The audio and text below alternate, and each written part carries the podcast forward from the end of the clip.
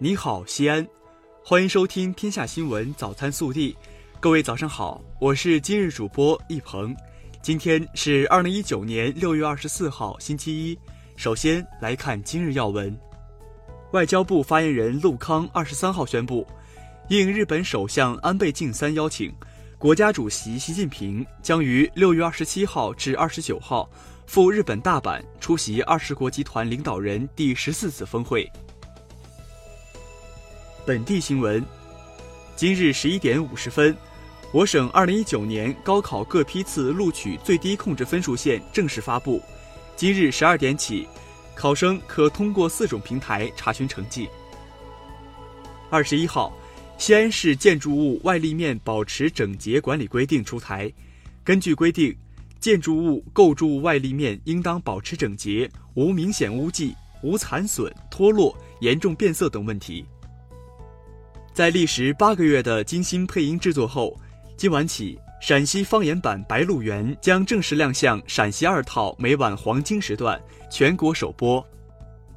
连日来，老英雄张富清的先进事迹在我省高校引起强烈反响，师生们纷纷表示，要学习老一辈革命英雄砥砺前行的精神，为新时代奉献自己的力量。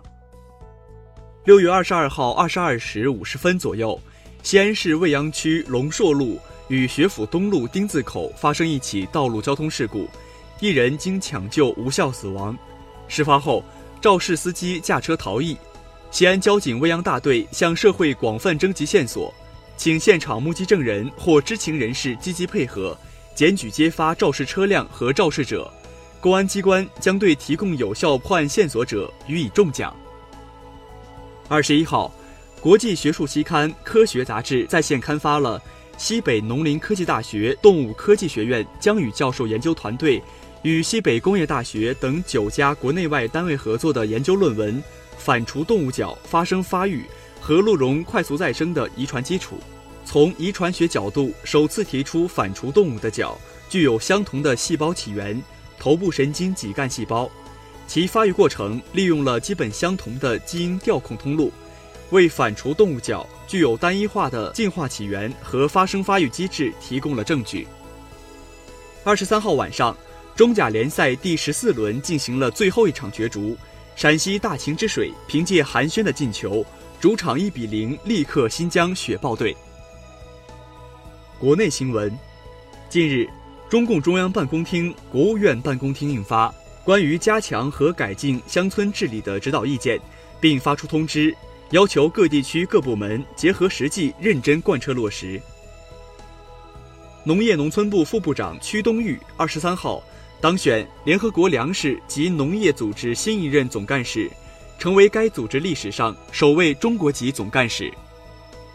据山东省纪委监委消息，山东省高级人民法院原副厅级审判员刘元成涉嫌严重违纪违法，主动投案。目前正接受省纪委监委纪律审查和监察调查。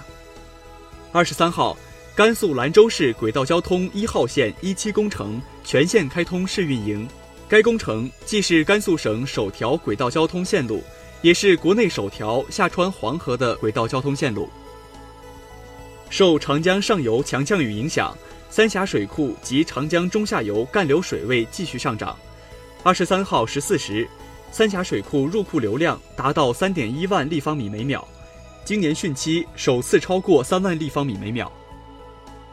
近日，备受社会关注的湖南怀化市新晃一中操场埋尸案取得新进展。二十三号，怀化市公安局刑事科学技术研究所经 DNA 检验鉴定，确认操场挖出的尸骸为二零零三年失踪人员邓世平，相关多名犯罪嫌疑人已被抓获。新晃一中原校长黄炳松被立案审查和监察调查。二十三号，据河南省郑州市公安局官方微博“平安郑州”消息，一名四十二岁男子谢某通过网上购买针孔摄像设备，利用住宿之机在酒店房间安装摄像头偷拍他人隐私被刑拘，尚未发现该男子所偷拍内容外泄。近日。中科院南京地质古生物研究所的研究人员在一枚缅甸琥珀中发现了陆生生物和罕见的海洋生物化石集群。这枚硬币大小的琥珀中包含四十多个古老生物，这些物种均已灭绝。暖新闻：二十二号，江西宜春一高校因暴雨被淹，积水有一米深，水面漂浮着垃圾，还有蛇出没。该校四名男生自发组织为全班女生送饭，有女同学说。当时感动到哽咽，能和这样的男生成为同窗，很暖，很幸运。热调查：最近，杭州一位妈妈晒出两个孩子的暑期日程表，密密麻麻一片。家长的大孩子下半年将上小学六年级，面临小升初压力；小孩子将上幼儿园。为安排日程，妈妈操碎了心。周一到周五，大孩子上数学等培训班。周末上篮球班，小孩子上轮滑、钢琴、英语班。看完日程表，很多网友感叹太可怕，也有网友觉得这是很普遍的现象。你支持这样的日程表吗？更多精彩内容，请持续锁定我们的官方微信。我们明天不见不散。